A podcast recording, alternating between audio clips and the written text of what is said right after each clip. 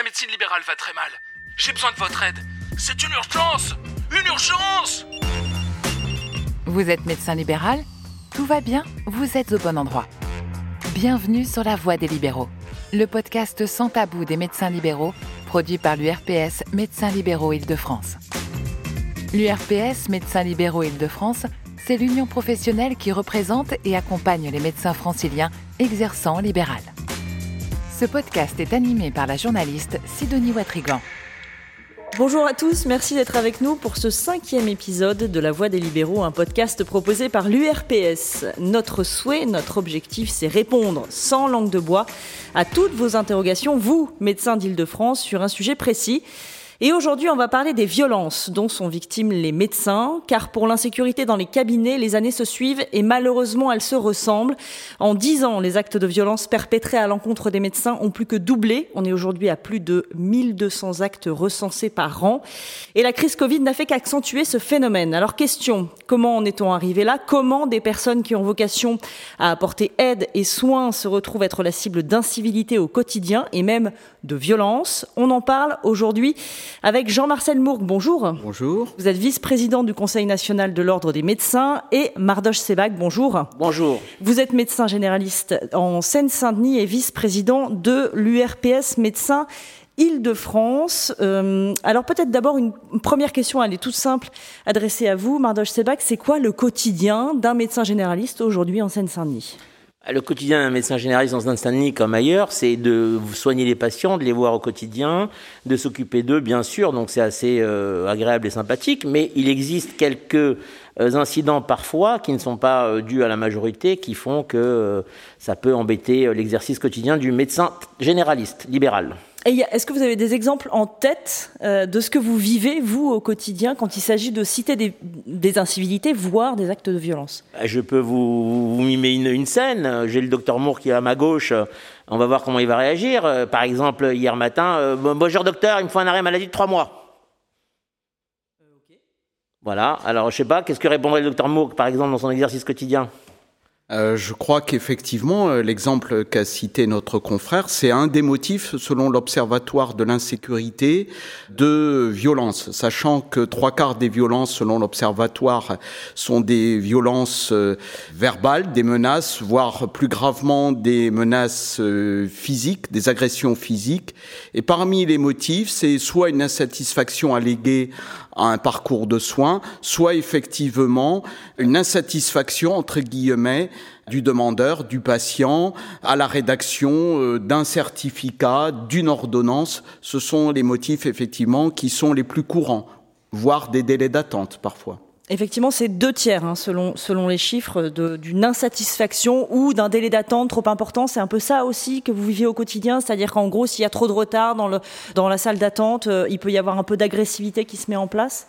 Oui, pas que. Il peut y avoir une, agressivité intrinsèque. Le patient n'ayant pas euh, satisfaction pour euh, un arrêt maladie, pour un scanner de la tête aux pieds. Hein, je suis en train, c'est des situations vécues. Hein, pour euh, 10 boîtes de doliprane, 15 boîtes d'efferalgan, ça peut dégénérer. Voilà. Donc c'est le. Maintenant, c'est pas la majorité, heureusement.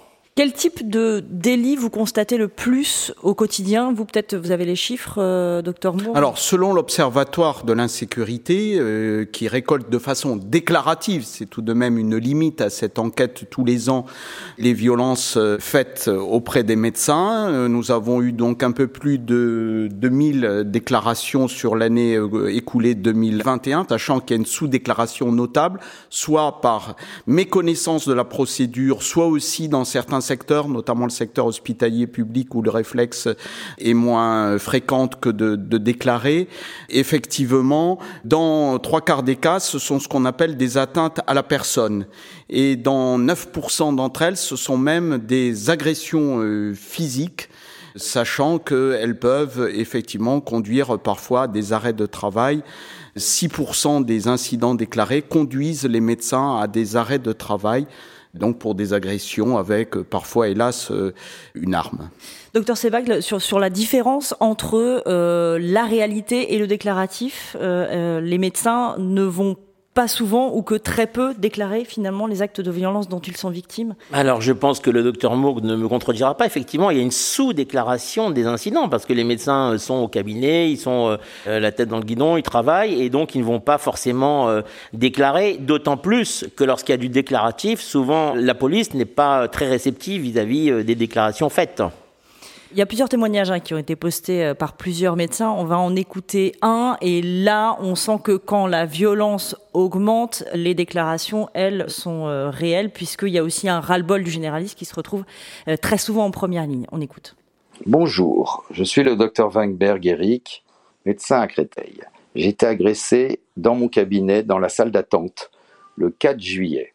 Deux jeunes, après ma consultation, étaient venus me demander une consultation. Pendant que je discutais avec l'un, l'autre m'a fait une clé au cou avec son bras, où j'ai vite perdu connaissance.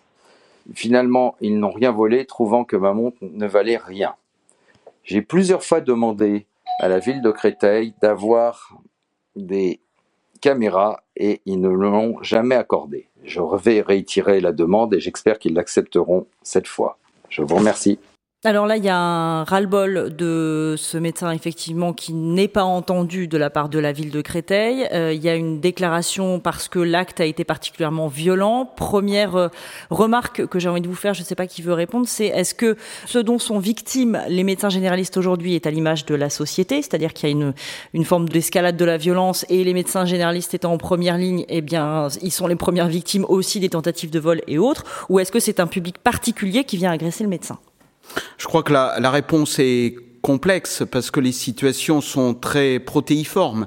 Ce qui est certain, euh, c'est qu'il y a des particularités liées aussi aux difficultés d'un système de santé où l'accès et les délais aux soins sont parfois compliqués et que le professionnel de santé, le premier qui sera euh, sur la chaîne, si j'ose dire, servira d'exutoire. Là, dans le cas présent, en revanche, le motif semble être euh, autre. Hein. On est sur de la délinquance ordinaire. Voilà, tout à fait. Ce qui veut bien dire que selon les quartiers, euh, les tissus urbains, les réalités sont extrêmement variables et ce qui rend très complexe aussi, effectivement, les modes d'exercice dans certains quartiers prioritaires de la ville ou, certains tissus urbains? Est-ce à dire qu'en Seine-Saint-Denis, là où vous exercez, docteur Sebag, il faut, euh, je ne sais pas, plus euh, peut-être de caméras, comme ce que réclamait le, euh, le docteur qu'on a entendu, qu'il faut plus de sécurité à l'entrée des cabinets? Quelle serait la solution pour les quartiers dits sensibles? Alors, en l'occurrence, le confrère est dans le Val-de-Marne, donc il n'y a pas que la Seine-Saint-Denis, et il y en a partout, malheureusement, il y en a dans le 91, euh, du côté de Grigny, il y en a dans le 78, les Mureaux, Monte-la-Jolie, etc. On connaît tous ces quartiers. Euh, les caméras, est-ce que c'est une solution? Je ne sais pas. Moi, personnellement, je n'ai pas de solution, parce que, comme dirait euh, la police, on ne peut pas mettre un policier derrière chaque médecin et dans chaque cabinet médical. Effectivement, le médecin est ouvert sur la société, il est ouvert sur la ville, et donc on ne va pas sécuriser l'entrée des cabinets comme on sécurise une ambassade un ministère, effectivement. Donc, quelle serait euh, la solution? On arrive déjà sur, le, sur la deuxième partie de, de, ce podcast, mais quelles seraient les bonnes solutions pour éviter cette escalade, puisqu'on l'a constaté, hein, c'est euh, x2 depuis 10 ans, en tout cas en agression déclarée, et on est à plus de 1200 actes de violence déclarés par an par les médecins. Il n'y a pas une solution magique, il y a certainement un panel de solutions probablement euh, au plus près des territoires, dans des missions euh, territoriales publiques de diagnostic de situation de territoire, euh, puisque effectivement la population, la délinquance, parfois certains trafics sont pas, je veux dire, les mêmes d'un territoire à l'autre. Il faut aménager probablement un cadre sécurisé dans certaines circonstances qui le justifient moins dans d'autres. Ensuite, il faut appeler les confrères à, signaler, à, euh, je veux dire, être aidé, euh, parce qu'il y a souvent une souffrance, et il est tout de même étonnant de constater que trois médecins sur cinq, près de 60%, lorsqu'ils ont été les témoins d'une agression, euh, une violence, une menace ou une agression physique, ne donnent pas suite sur le plan légal, ne portent pas plainte, alors que agresser un professionnel de santé, un, un médecin en l'occurrence, c'est certainement une circonstance tout à fait aggravante et, les choses ne peuvent pas rester dans cet état d'impunité. On a une, question justement pour vous euh, là-dessus, vous allez voir. Bonjour, médecin généraliste parisien depuis une quinzaine d'années. Je me souviens qu'il y a encore 2-3 ans, le Conseil de l'ordre des médecins parisiens permettait de signaler rapidement sur son site les agressions. Je ne vois plus le lien. Existe-t-il encore à votre connaissance? Merci. Juste ça, hein, juste simplement, effectivement, comment signaler une agression, et puis après on en viendra aussi au lien qu'on peut avoir avec les forces de l'ordre. Alors comment signaler une agression? On peut être victime. Bon, là, c'est un ordinal qui va parler. La première chose, c'est d'avoir un lien auprès du conseil départemental. Il y a un élu référent euh, sécurité.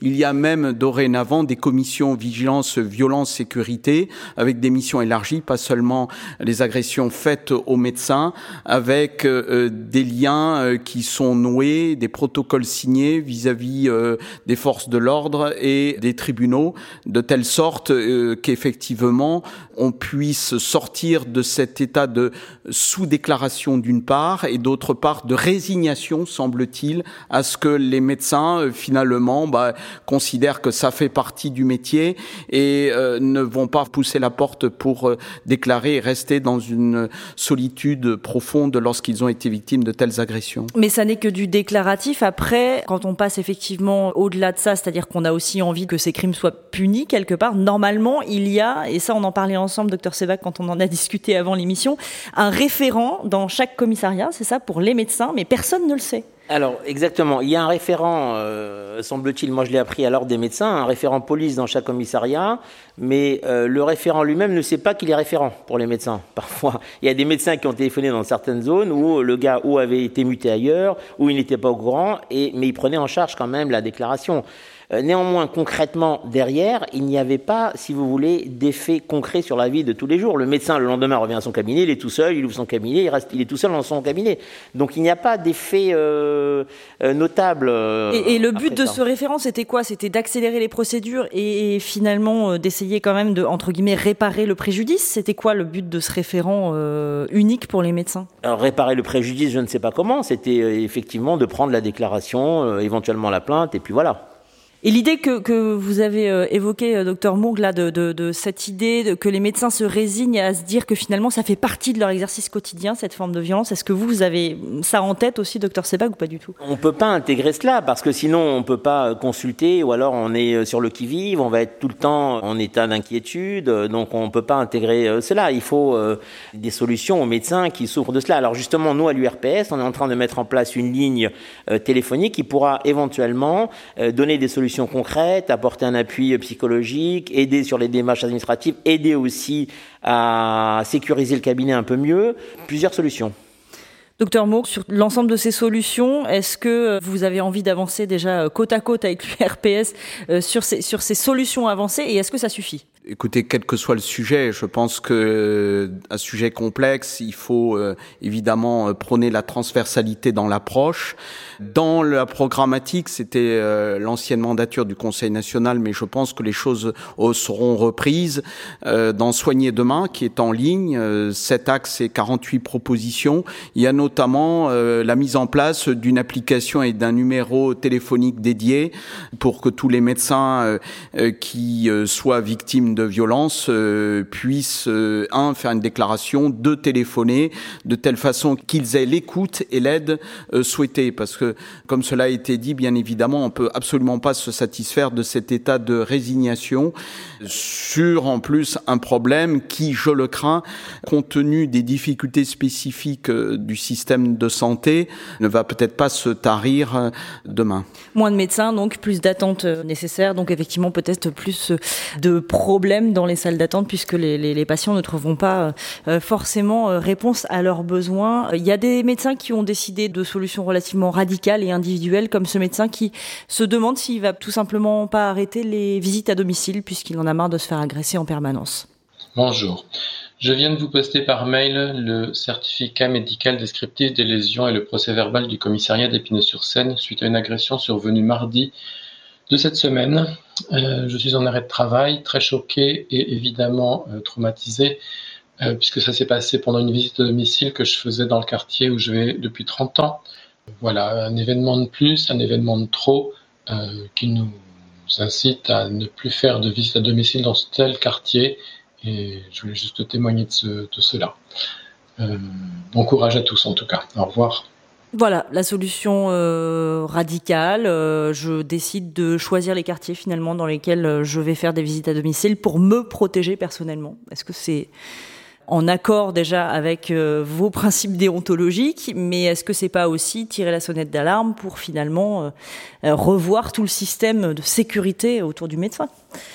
Je crois d'abord que ces difficultés ainsi témoignées du soin, c'est que euh, une facette euh, des difficultés euh, de la pérennité des services publics et des services au public donc on se rend bien compte que on ne peut pas avoir une réponse uniquement sous le prisme du soin, sauf euh, effectivement à chaque fois qu'il y a une visite à domicile, il y a un accompagnement par les forces de l'ordre, ce qui est quand même, je pense, euh, guère euh, absolument pertinente dans la durée, mais qu'effectivement il faut que des quartiers entiers se réapproprient un juste accès aux services publics et au public, dont la santé. Et effectivement, je pense très sincèrement que ça va par euh, un diagnostic de territoire à l'échelle de la commune ou d'une communauté de communes pour euh, mettre en place des solutions qui soient au mieux étayées en fonction des réalités des territoires. Réaction de Valérie Briol, présidente de l'URPS Île-de-France. Bonjour, merci euh, de vous être déplacé euh, pour euh, pour cette conférence qui est, enfin, ce podcast qui est très attendu. Moi, je suis bouleversée, vraiment bouleversée d'entendre les confrères.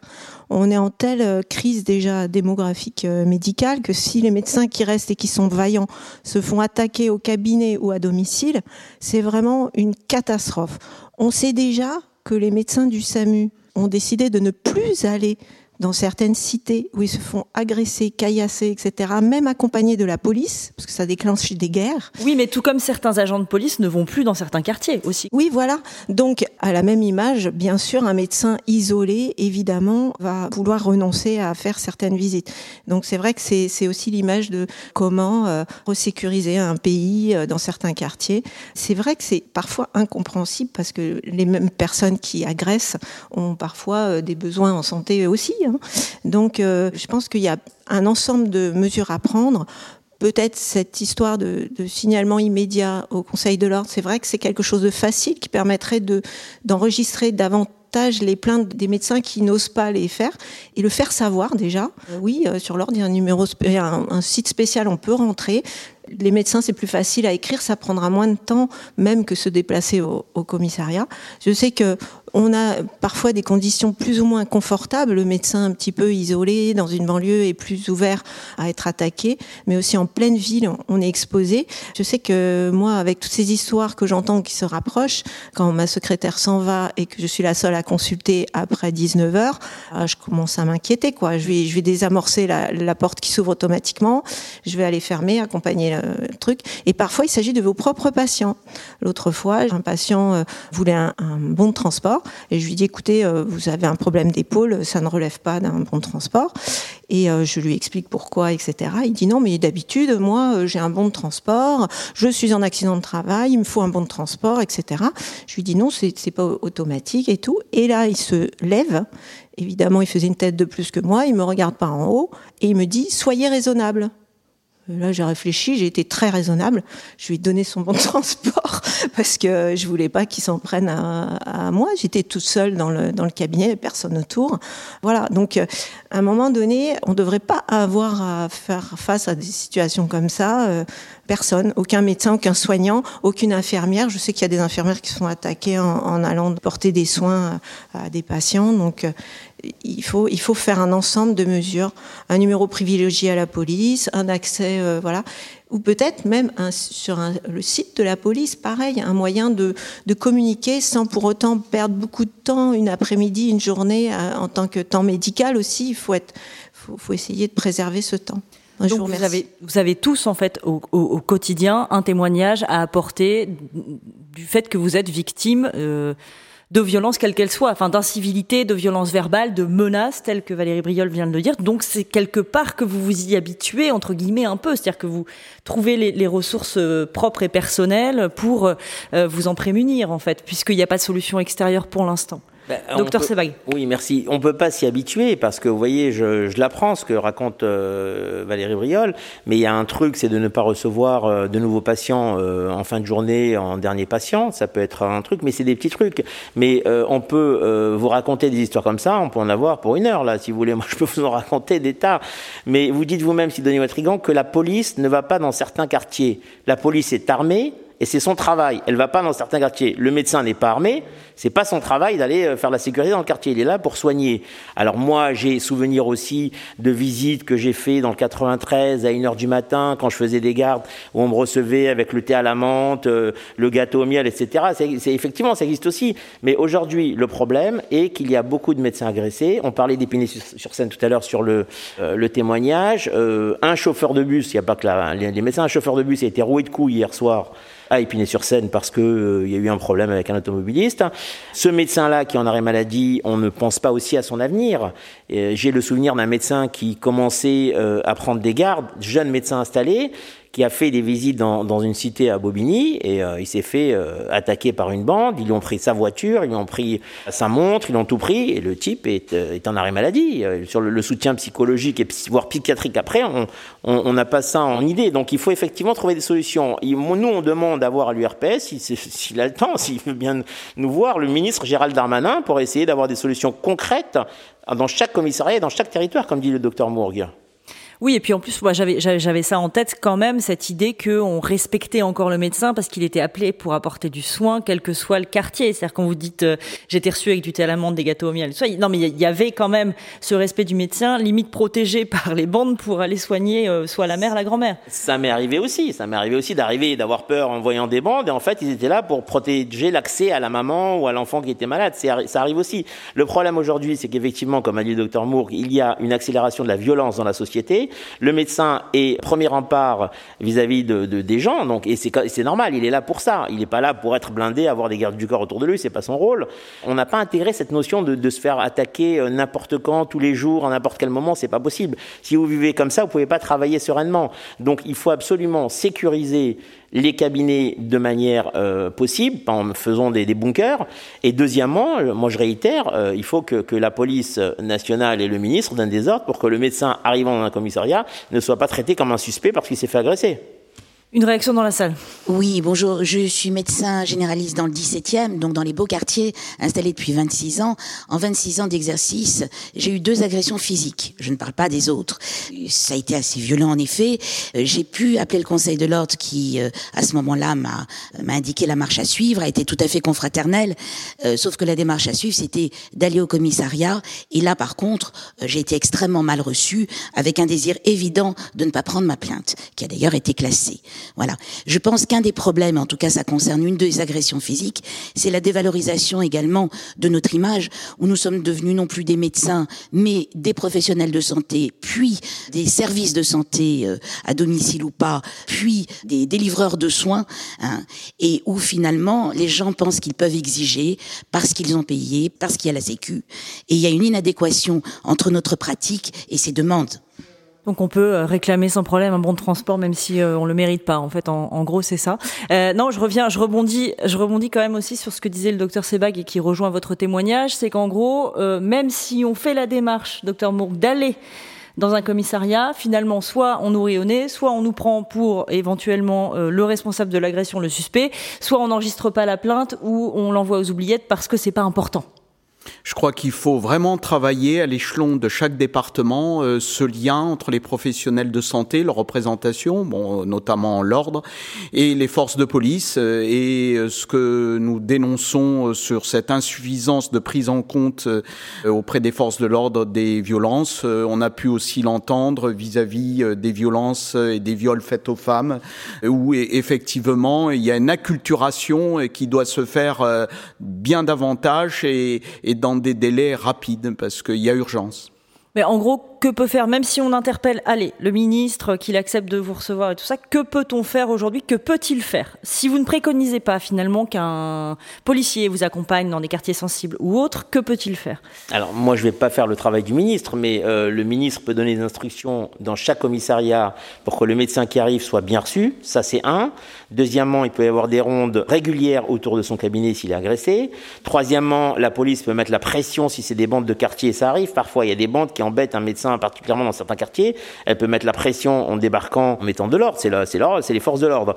Et il y a une, toute une série de mesures. Or, aujourd'hui, ça n'est pas fait parce que la police a autre chose à faire, elle a euh, des, des, affaires en cours, voilà, elle s'occupe d'autres sujets. Voilà le problème. Le médecin est déconsidéré à ce niveau-là. Parce que aussi peut-être que les médecins ayant trop de travail par ailleurs ne se manifestent pas tant que ça, finalement, autour des violences quotidiennes dont ils sont victimes. Mais il suffirait d'un seul. Un seul qui se manifeste et qui est mis dehors, c'est que c'est pas bon. Donc effectivement, c'est sous-déclaré. Si c'est encore plus déclaré, ça va être encore plus mis à, à l'écart. Quand je parlais des solutions individuelles tout à l'heure, il, il y, a aussi, et je l'ai lu dans, dans l'abondante revue de presse que m'a fournie l'URPS, c'est que euh, certains se disent bon ben voilà, pour moi, je renonce à ma liberté entre guillemets de d'exercer de façon isolée. Donc à mon côté libéral de, du, côté médecin. Donc en gros, je vais euh, dans des maisons de santé et je ne suis jamais seule quand j'exerce. Et euh, comme le disait Valérie Briol tout à l'heure, c'est-à-dire que moi j'arrête à 18 h au moment où mon assistante arrête et je ne suis jamais seule confrontée à un patient. Est-ce que ça peut être une solution aussi? Alors, on a de nombreux exemples, et je laisserai le docteur Mourgle parler éventuellement, on a de nombreux exemples d'agressions dans des maisons de groupe, dans des cabinets de groupe, dans des structures d'ensemble, où il y a eu des agressions devant tout le monde. Ça, ça arrive aussi. Docteur Mong? Oui, l'exercice euh, pluriprofessionnel ou entre médecins n'est pas une garantie absolue euh, de non-agression. Hein. Je... Mais c'est un sentiment de sécurité peut-être, plus quand on n'est pas seul. Je crois qu'il faut vraiment euh, apporter des solutions euh, qui soient au plus près des réalités de chacun des territoires tant dans l'implication des forces de l'ordre euh, que des réalités des quartiers du tissu urbain ou rural, que aussi des souhaits des professionnels locaux. Il faut vraiment cette adaptabilité en dehors de mesures de portée nationale, hein, des solutions qui puissent tant dans la prévention de la commission de tels gestes que dans leur punition et leur déclaration. Il faut vraiment avoir cette très grande souplesse d'être très calé aux réalités de ces territoires. Une réaction dans la salle? Oui, je pense qu'en dehors des réactions territoriales qui sont importantes, il y a peut-être une réaction nationale qu'il faudrait mettre en place avec une éducation, de la même façon Bien que sûr. on prône l'éducation euh, à la santé, une éducation à ce qu'est un médecin, à savoir respecter et protéger un médecin. Et ça, c'est d'ailleurs peut-être le rôle aussi de l'ordre, euh, de faire une campagne dans ce sens et qu'elle soit appuyée, en effet, par le gouvernement. Donc on en vient à rappeler finalement que le médecin est là pour soigner et qu'il ne mérite pas d'être euh, agressé euh, ou violenté puisqu'il apporte du soin et il est censé finalement euh, vous guérir quand vous êtes malade. C'est juste la, la, base en fait finalement que les gens n'ont plus en tête. C'est en gros, en gros c'est ça l'idée que vous défendez. Incroyable, incroyable qu'on en arrive là. Docteur Mourgue. Je crois que de toute façon il faut rappeler l'exceptionnalité de l'engagement des soignants. C'est un engagement puissamment altruiste d'une part, et puis se dire qu'alors que nous avons un système en tension, c'est la responsabilité individuelle et collective que d'avoir recours à un système de santé et qu'effectivement, il faut vraiment éduquer. Il y a eu des dérives consuméristes, on, l'a trop souvent dit, de professionnels qui ont été trop euh, vus comme des prestataires de services. Et je crois même qu'il faut y mettre certainement une alliance avec les représentations des usagers de la santé. Ils n'ont pas peur du mot, mais je crois que nous avons intérêt commun à vraiment avoir un système qui marche avec une relation euh, empathique, mais qui soit vraiment dénuée de violence, même si on n'est pas dans le pays des bisounours et chacun s'accordera à dire que bon, on peut avoir des vœux pieux, mais il y a un principe de réalité, mais tendre quand même effectivement à cette transformation de la perception de ce qu'est un recours hein, à un acte de soin ou de prévention et d'une relation vis-à-vis d'un soignant, comme on peut le voir aussi vis-à-vis d'un enseignant, un représentant de force de l'ordre et autres. Docteur Sebag Effectivement, j'ai le souvenir qui me vient à l'instant d'un confrère médecin libéral dans le 91 qui a été agressé il y a trois mois. Et ce sont les patients qui sont venus au cabinet, qui ont fait une manifestation pour soutenir leur médecin et qui font la sécurité au cabinet le temps que le médecin euh, réémerge. Oui, donc il y a quand même quelque part aussi une solidarité au sein de la patientèle de chaque médecin qui quand même euh, reconnaît son, son premier rôle qui est celui de prendre soin d'eux. quoi. Bah, heureusement, parce que je crois que si on voit la victimation, c'est-à-dire c'est un terme barbare euh, sur cette enquête déclarative, 5 euh, médecins sur 1000 dans l'année civile déclarent une agression, qu'elle ait été une menace orale, un vol. Mais on est très très sous-déclaré. Et heureusement, on a quand même des mécanismes euh, où des patients font preuve d'une relation très, disons, empathique avec leur médecin qui nous donne du baume au cœur. Ça ne suffit pas. Bien évidemment, on peut pas, je veux dire, se contenter de cela, même si effectivement, ce sont euh, parfois des moteurs qui nous font tenir, alors qu'il y a ce stress, euh, comme vous l'avez très bien dit, euh, toutes et tous à, affronter et où parfois on n'ose pas pousser la porte pour avoir une écoute. Non, mais on n'a jamais dit, Sidonie Matrigan, que 100% des patients sont agressifs. Mais ah non, non, j'ai pas compris ça. J'ai juste à dire qu'il y a 100% de personnes dans la salle qui ont une anecdote en tête Oui, absolument. Parce qu'il vous suffit d'un par jour ou même tous les deux jours pour vous saper votre, votre exercice et votre morale. C'est tout. C'est ça la question. Hein. Oui, euh, je suis Nathalie Leroy, euh, secrétaire générale de l'URPS. Euh, outre la violence exercée par certains patients, il ne faut pas oublier qu'il existe également une violence institutionnelle qui fragilise énormément le médecin dans son exercice. Quand celui-ci est appelé ou a reçu un courrier par la caisse primaire d'assurance maladie parce qu'il a fait des dépassements, c'est une violence. Ça le fragilise dans son exercice. Si on rajoute effectivement l'atmosphère sociétale qui est extrêmement anxiogène, à la fois pour les patients mais également pour les médecins, et qui, euh, pour les patients, euh, sont dans un une inquiétude sur leur accès aux soins, sur euh, la gestion de leur santé, évidemment, ça va se ressentir dans les cabinets où, évidemment, les, patients vont arriver, craindre de ne pas être soignés et générer une forme de violence et d'agressivité. Mais il y a également, nous l'oublions pas, un médecin qui reste fragilisé par aussi les violences institutionnelles qu'il reçoit par les différents partenaires euh, avec lesquels on travaille.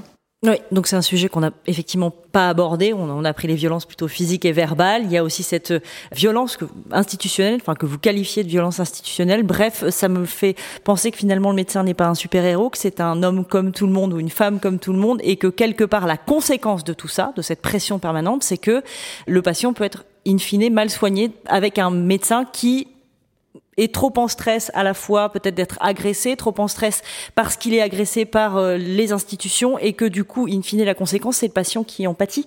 C'est ça aussi l'idée? Mal soigné, je sais pas. J'espère que non, parce que le médecin s'arrête avant.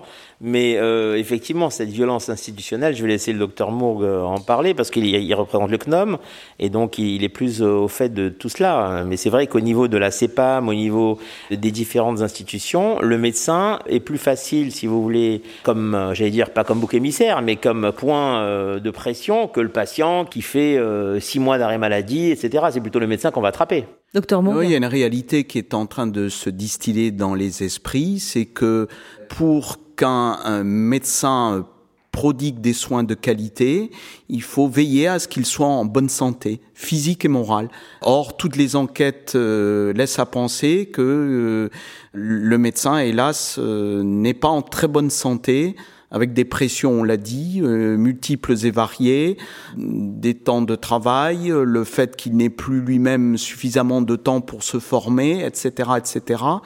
Et il faut en avoir euh, puissamment conscience de cela. Et on a tourné autour du sujet là depuis le début, mais effectivement, il y a aussi en fond euh, de tableau ce manque de médecins. Donc si en plus on a peu de médecins, trop peu de médecins pour traiter et des médecins plutôt en mauvaise santé, qu'elle soit morale, mentale ou physique, là on va être confronté à un vrai problème et c'est peut-être à ce moment-là, si jamais le système implose, que les pouvoirs publics vont s'en saisir, c'est ça? Il faut arriver là, il faut arriver au bout de, du rouleau des médecins finalement pour que les pouvoirs publics s'en saisissent? Docteur Mourgue ne le souhaitons pas. Hein. On est déjà sur un sujet qui est différent, c'est-à-dire euh, comment, sur la décennie à venir, puisqu'il y a une décennie de tension, hein, comment on, va effectivement améliorer l'accès et le parcours aux soins sur cette décennie avant que la remontée euh, du numerus clausus ne produise vraiment ses effets. Mais là, vous en conviendrez, euh, s'éloigne du sujet à proprement parler de l'insécurité du médecin, même si effectivement l'amélioration du cadre de l'exercice du médecin est une donnée à prendre en compte. Mais tout est lié parce que c'est peut-être aussi la cause, l'augmentation des violences euh, faites aux médecins, c'est peut-être aussi la cause de la désertification médicale, c'est-à-dire que des gens renoncent à devenir médecin pour ça aussi. Et effectivement, Bon, moi, je, je suis en exercice en Lot-et-Garonne, pas en Seine-Saint-Denis, mais on a des réalités qui sont dramatiques puisque on a, on faisait le compte avec le conseil départemental, enfin ex-conseil général, pas plus tard qu'hier. On a euh, actuellement euh, à peu près 60 médecins pour 100 000 habitants et quand on regarde en densité standardisée, c'est un département très âgé, c'est plus dégradé encore. Donc euh, on voit bien que en toile de fond, ces difficultés d'accès de parcours aux soins sont un puissant ferment d'insatisfaction. Pour autant, bien évidemment, rien ne peut justifier cette violence-là, mais c'est un des ingrédients qui rend, dans une atmosphère sociétale qui est plus violente, qui effectivement euh, électrise euh, parfois les situations. Docteur Sevac, si on devait euh, résumer ce qu'on s'est dit, c'est-à-dire euh, à la fois l'état des lieux, c'est-à-dire un manque de déclaration euh, face aux faits du quotidien et les solutions envisagées, qu'est-ce que vous diriez? Écoutez, moi je reste sur ma fin là, hein, parce que les solutions envisagées, je suis pas ministre de l'Intérieur ni ministre de la Santé, il vient d'être nommé. Donc, euh, moi, je reste sur ma fin. Alors, effectivement, euh, le médecin, si vous voulez, est, un point sur lequel on peut faire pression. C'est facile. La CEPAM euh, peut réclamer des indus, peut réclamer des cotations euh, mal faites, etc. Le médecin devra en répondre. Donc, ça, c'est la violence institutionnelle euh, le secrétaire général faisait référence tout à l'heure, mais concrètement, il faut répondre sujet par sujet. Donc ça, par exemple, la CEPAM devrait plutôt y mettre des formes pour avant d'interpeller le médecin. Euh, deuxièmement, au niveau des violences physiques ou verbales et quotidiennes, il faudrait que le médecin puisse avoir un accès aux services de l'État, c'est-à-dire la police et autres, pour solutionner cela de manière durable et euh, qu'il soit pris en compte et qu'il ait l'impression au moins d'avoir été écouté, d'avoir été pris en compte et de ne plus revivre ces situations parce que si il revit ça euh, le 10, puis ensuite le 20, puis ensuite le 30, le gars il va, il va partir, il va déplaquer. Hein. Donc c'est ce qui s'est déjà passé. Nous on demande concrètement d'avoir un plan d'action de défense des médecins libéraux en coordination avec euh, la métropole euh, Grand Paris, avec le Conseil régional d'Île-de-France et avec le ministre de l'Intérieur. Donc un appel effectivement au pouvoir public et au ministre de l'Intérieur. Je suis sûr que vous serez heureux de le recevoir ici s'il veut venir. Ah, avec plaisir. Merci à tous. Hein. Merci euh, à vous, Mardoche Sebak, donc, euh, euh, qui exercez dans le département de la Seine-Saint-Denis. et merci à vous d'avoir fait le, le déplacement, Jean-Marcel Mourgue, donc vice-président du Conseil national de l'Ordre des médecins. On vous souhaite un très bel été. Reposez-vous et à très bientôt. Merci. Merci.